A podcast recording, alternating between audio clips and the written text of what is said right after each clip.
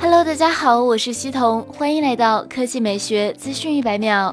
伴随着小米 CC9 Pro 的发布，DxOMark 更新了手机拍照排行榜。小米 CC9 Pro 尊享版以总分一百二十一分的成绩与华为 Mate 30 Pro 并列第一。DxOMark 表示，小米 CC9 Pro 尊享版在 DxOMark Camera 测试中总体得分为一百二十一分，和我们之前测试过的华为 Mate 30 Pro 并列第一。小米 CC9 Pro 尊享版的拍照得分为一百三十分，其视频得分是目前所有测试机型中最高的。小米 CC9 Pro 尊享版的整体视频得分为一百零二分，在我们迄今测试过的手机中，其视频录制得分拿下了最高分，超过了谷歌 Pixel 四。和三星 Galaxy Note 10 Plus 5G。DxOMark 在评测结论中表示，小米 CC9 Pro 尊享版是其测试过最好的静态和视频成像手机之一。据了解，除了总分第一，小米 CC9 Pro 尊享版还实现了视频第一、纹理第一、变焦第一。雷军表示，中国科技公司 DxOMark 霸榜，内心无比自豪，与友商相爱相杀，相互比拼，相互超越。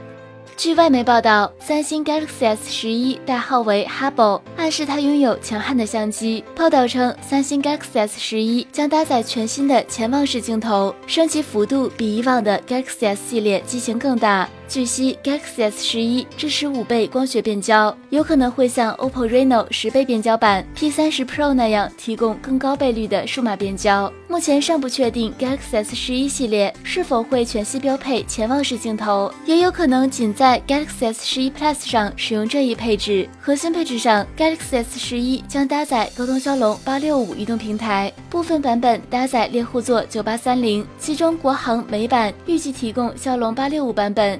韩版预计提供猎户座九八三零版。最后是大家关心的发布时间，三星有望在二月下旬发布三星 Galaxy S 十一系列，三月份上市开卖，值得期待。好了，以上就是本期科技美学资讯百秒的全部内容，我们明天再见。